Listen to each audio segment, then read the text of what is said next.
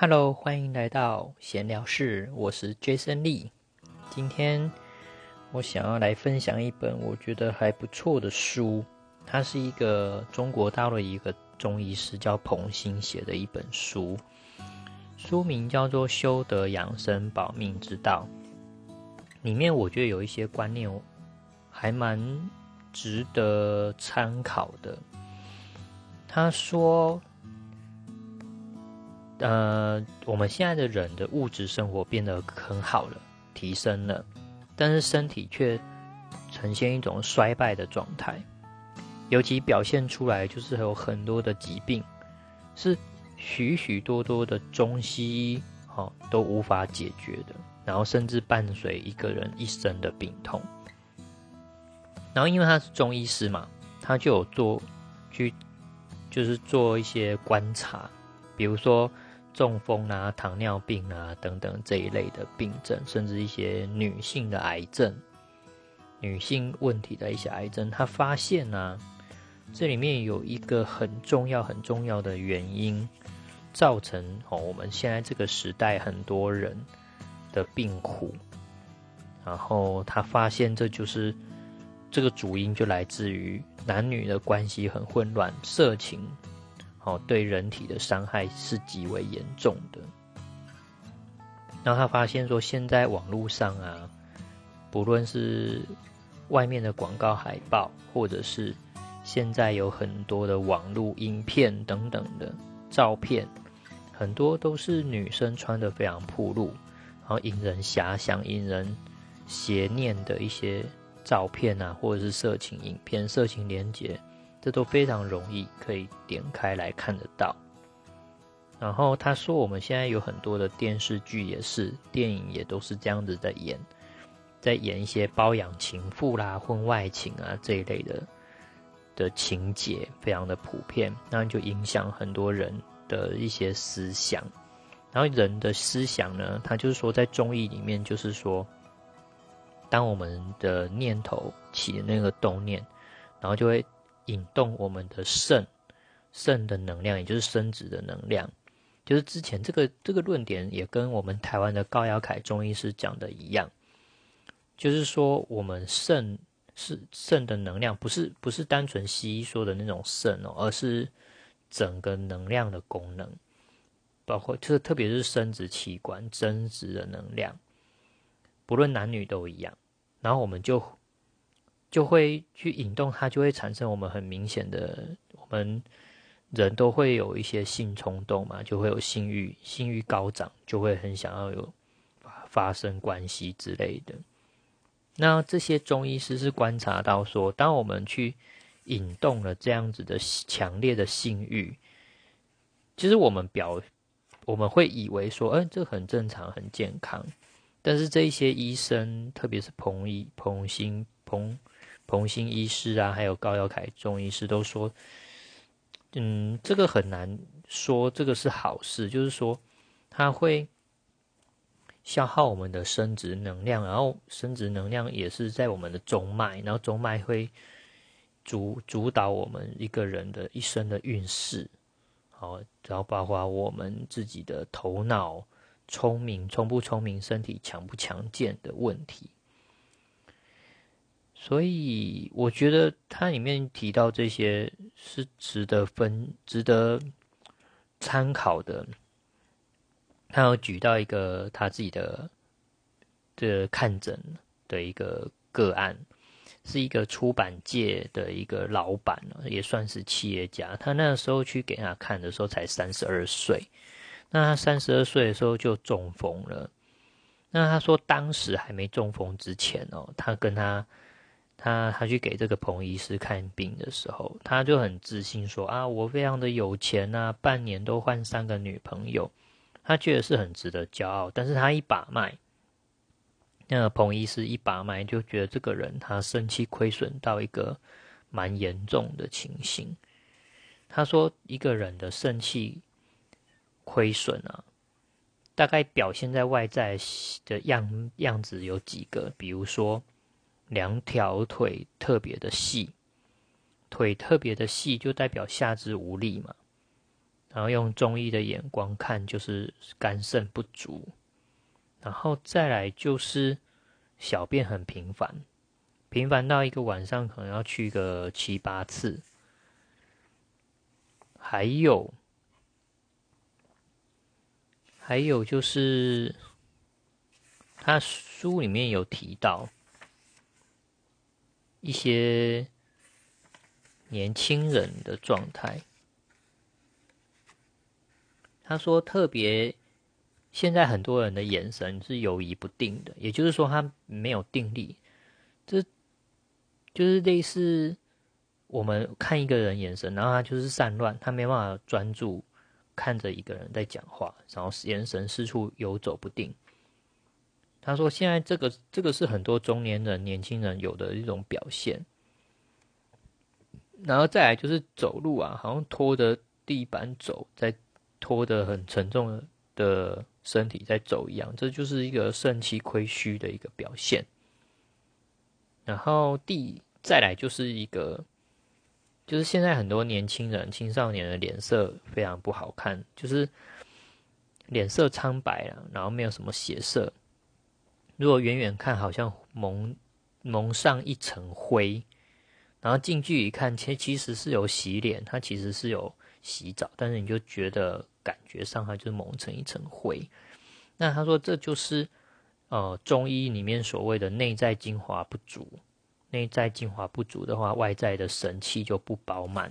是非常衰败的。还有就是，还有就是会展现出就身体不饱满，特别容易瘦弱，特别瘦弱，然后就没有爆发力跟没有耐力。他说这些都是肝肾不足的严重表现。然后还有，我觉得值得分享的是，它里面有讲到有一个人写信给他，他这个人对这个中医师说啊，他十一岁的时候就染上手淫，然后就射精，迅速的沉迷在这个射精的快感中无法自拔。这个人对中医师说，他最多一天可以射精四次，然后这样的情形持续了八年。那个人他写信给这个中医师的时候，其实才十九岁。那他出现什么样的情况呢？就是第一个骨头痛，全身的骨节都会痛。那因为肾主骨，好生水嘛，肾气不足，骨骼就容易不饱满，容易疼痛。还有他说，这个十八岁、十九岁的人，身高、样貌跟体重都跟一个小学生一样。皮肤黑、牙齿痛、口口里面有腥臭味、听力很差、智力跟记忆力也是差，这是必这是一个表现。然后再来一个表现就是做梦梦多，睡眠品质很差，一天至少一个晚上至少要做梦三次。接着第三个表现就是身体的骨骼细小，容易酸痛、软软软弱。无法长久的站立十五分钟以上。第四个就是大脑会经常的眩晕，稍微一转圈就晕的要命，想吐，头脑迷糊，有空虚感。第五个就是思考力、理解力、记忆力都极度的下降。就算都在家里，因为只能在家，因为他没有办法工作，也没有办法学习。第六个表征就是手经常的抖，手抖就是说明肝不足。第七就是驼背，右肾酸痛，整个脊柱都直不起来。第八就是眼睛突出，第九就是头发焦枯稀疏。这个彭医，这个彭星啊，这个彭医师说，当他念完这一些表现的时候。大家很快就联想到一个画面，那就是一个八十多岁的老人的表现，但是却出现在这个十八、十九岁的少年身上。所以伤精啊，就是说我们经常的讲，以男生来说啦，哈，就经常的自己手淫、打手枪，他其实是很很伤害自己的身体的。但很多人就会说啊，我就是性欲很强烈啊。其实这个医生他说，在中医里面啊，当你性欲强烈的时候，其实某种程度也不一定是好的，它也有可能是整个油尽灯灯枯的一个表现。也就是说，当肾火啊，肾的那个能量啊，最最最干枯的最后的时候，就类似像油灯一样，油灯快要没的时候，油快要没的时候，那个火苗是烧的最旺的时候。他说：“我们有很多的病人，其实是在这样的情况下，那却表现出来是很容易性性欲高涨的感觉，很容易呃，以男生来说就是很容易勃起。那古人是说‘精满不思欲’，也就是说，一个真正精力充沛、肾气非常足的人，哦，他其实是那个性的欲望是很低的。”那性的欲望会很高，其实就有有待那个注意啊。看，如果不是正常的状态下的话，有可能就是肾气不足的情况。但我们现在，他是说我们现在的人都相信西医嘛，然后就会觉得说啊，这个都是很正常的，那个没有问题，而且喝个牛奶呢就可以补充这个消耗了。但是，这个中医师认为说，其实不是如此诶，没有那么简单。他说，如果只是简单的蛋白质、核糖、核酸、碳水和化合物的话，当然就是如西医的说法，就是说一次手淫射精之后，就用一杯牛奶或吃一个鸡蛋就可以补回来。但是这样子的逻辑来想，其实是问题很多。举例来说，这个中医师说。以一个男性的射精来说，他的精子是可以制造下一代，他表示他是这个精液里面有很多种生命的讯息，它是一种高浓缩的一个聚集的一种嗯特殊的能量。但是反过来说，牛奶或鸡蛋，它可以它可以孕育下一代吗？他就这样做一个质疑。他就是做一个质疑，他就说，其实这个好像没有办法跟所谓的牛奶或者是一些营养补给就可以补充到的那种。那他有提到说，日耳曼民族嘛，他当时要征服全世界的时候，他说那个日耳曼民族的统治者曾经制定了一个规矩，就是所有的男子啊、青少年在睡觉的时候都必须把手放在被子外面。就是不能让男生有手去触摸自己的生殖器官的行为，因为他知道，他说这个民族他知道要强大这个国家，就必须从戒这个手淫、戒邪淫开始。然后他也举了一个例子，他说他有个好朋友，他们是专门在培训警犬的一个机构。那他就举这个例子，就是说他们在养这个警犬的时候，他们也都是。非常的严格的训练那个警犬，然后让警犬嗅觉就很灵敏嘛，可以闻出一些毒品。那他说，每一次警犬在进行一次交配之后，它嗅觉灵敏度就会下降，然后直到交配三次之后就会直接淘汰，因为已经没有破案能力了。然后这个中医是说，其实我们人类的智商是跟一个人他在性方面的严谨程度。是成正比的，你越严谨的话，智商越高。他举例，他说全世界智商最高的是犹太人，然后犹太人里面呢，他们有一种很特殊的宗教的那种观念嘛，就是非常严谨的性心机，就是就是反正就非常严格。那反过来，智商最低的民族就是类似中非啊、南非啊这些部落的民族。那在这些部落民族，男女的性都是非常泛滥，即便他们非常的贫困，他们还是生很多小孩，而且非常的开放。然后可以知道说，他们的平均智商其实只有五十四。所以这个中医师告诉大家说，实际上一个文明的程度啊、智力的状况啊，最直接是跟性的泛不泛滥有成有有相关性，就对，很明显的相关性。然后他有讲说，他讲的大部分都是男性嘛。他说女性也一样，女性若伤精的话，就是常常手淫的话，也是会对肾气、肾气有亏损，然后特别展现在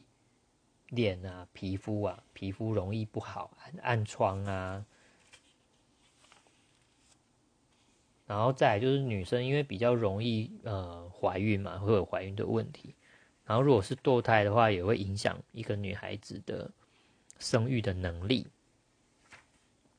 再就是，如果穿着比较清凉的话，也是对女生的那种身体的阳气会受损。比如说穿短裙，然后短裙一吹就是下肢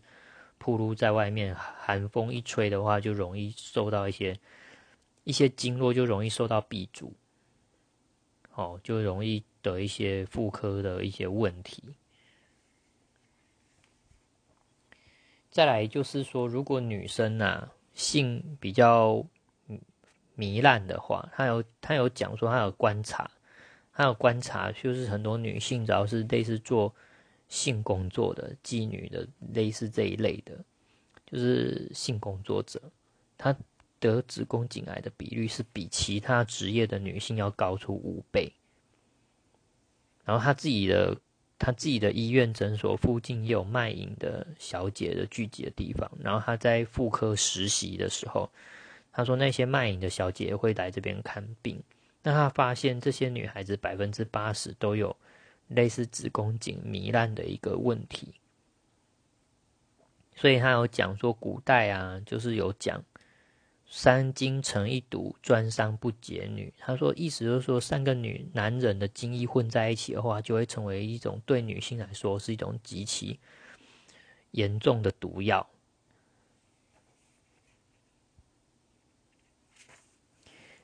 嗯，然后最后他有讲到说，哦，为什么中医的这些理念还是应该要参考？他说，因为依依照西方啦，哦，西医都会认为科学，科学就是可以被证伪嘛，可以被证明是错误的。那西医说早期只要扁条线发炎的话，就会建议把扁条线割掉，但是渐渐的，现在医学越来越发达，就认为说扁条线其实是。有很好免疫功能，他就不会随便乱切除了。然后这个医生就说：“那以前被切除的那些孩子谁要负责？”然后第二个就是说，以前有一些国家会认为小孩子出生之后就把阑尾割掉，因为他们当初啊早期有一些国家西医会认为阑尾没有用，但是现代的医学越来越进步，研究发现说哦，阑尾有很多的淋巴细胞，也是可以增强人体的免疫力。所以他就试问啊，试问那那那以前被莫名其妙被切阑尾的这一些小孩子谁来负责？然后在中医就不一样，中医是五千年来都没有变，他们的逻辑观都是一样的，甚至可以透过这些阴阳五行的变化，可以治愈很多很多奇奇怪怪、千奇百怪的病。所以他才建议大家说，其实中医的一些理念还是值得参考的。以上是我快速的分享一下，我觉得这一本《修德养生保命之道》这一本小小的书，很蛮不错，蛮值得分享的一些重点。以上，See you next time，拜拜。